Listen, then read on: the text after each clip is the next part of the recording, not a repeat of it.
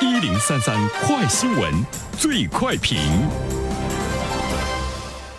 焦点事件快速点评，最快评。接下来我们关注记者从辽宁省住建厅及丹东市住建局相关人士处独家获悉，辽宁省住建厅副厅长正带队在丹东市督查房地产市场，但相关人士未透露具体的督查内容。啊，就丹东房价这样一个变化，有请本台评论员袁生。你好，袁生。你好，晨曦。丹东现在呢，在我们的眼中是一个热门的城市，不单单是在我们辽宁了啊，在全国来说都是一个热门的城市。全国各地的人都聚集到丹东去炒房。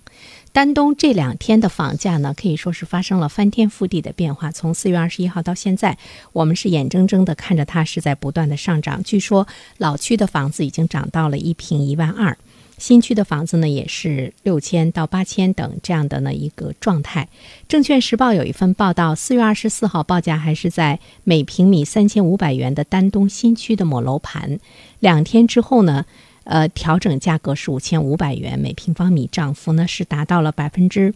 五十七。嗯，但是以前丹东不是这样的。以前呢，丹东一六年一月到一八年三月，它的房价的平均环比的涨幅仅为百分之零点一四。但是我们现在看到丹东已经是完全不一样了。呃，最新的一条消息，五月四号的时候呢，丹东的房地产开发商们陆续的接到了一条通知，根据市政府的意见，一八年春季房交会暂停。为什么暂停？房交会开的目的呢，是为了促销。现在呢，对于丹东的房地产开发商们，已经不用去促销他们的这个房子了，也不用去消化当地庞大的楼市的这个库存，也不用呢拿出一些什么样的什么购房补贴呀、利率折扣啊等等这样的优惠的这个折扣。那就是说，房子现在成为丹东非常抢手的一件大件儿的商品。目前。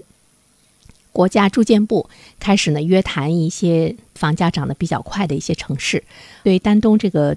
这座城市政府。应该是一个什么样的态度？你总不至于等它也是呢涨得很猛的这样一个状态之下呢再去限购。那么其中有真正刚性需求的人可能就套到里面。当然，其实现在对于丹东来说，我们看到了两个现象特别值得我们关注。一个就是刚才晨曦呃说到的，辽宁省住建厅的副厅长开始带队呢去丹东督查房地产市场。呃，督查到底会有一个什么样的这个行动？这个呢是我们呃想要知道的。要看一下会采取什么样的调控措施，呃，另外一方面呢，其实在这几天丹东也有了一些这个变化，比如说对于他们的银行，丹东当地的房地产销售已经接到了银行的通知，从五月五号开始，外地人在丹东买房首付比例呢不低于五成。呃，其实我个人觉得，对于丹东来说，可能。不管是辽宁省住建厅还是丹东本地的这个政府，他们可能会有一个犹豫啊，因为对于丹东这座城市来说，呃，这两年他们也会呢眼睁睁的看着全国其他地方的这个房子呢是不断的这个涨价，但是丹东呢这两年还出现了呃负增长啊，比如说一四年、一五年它的销售额连续两年呢是这个负增长这样的一个状况，呃，到今年的三月份，它的房价平均环比增长只有百分之零点一四，从四月二十一号呢才开始这个。启动，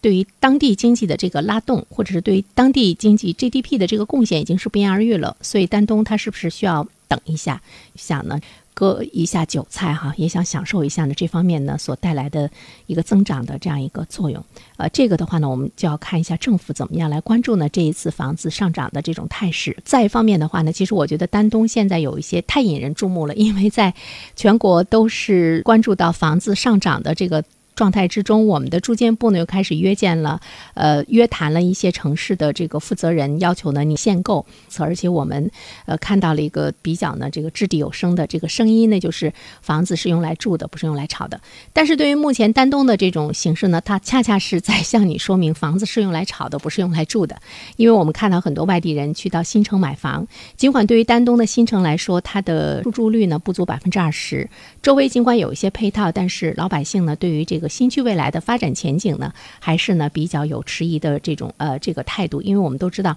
作为丹东来讲，它的这个经济的发展状况和朝鲜呢是紧密相连的，因为它主要是一个贸易城市嘛，我们就要呃看一下呃目前与大势哈的这个发展比较逆向的丹东，究竟呢当地的政府包括辽宁省会有一个什么样的这个态度，我们也是拭目以待。好了，晨曦，嗯，感谢袁生。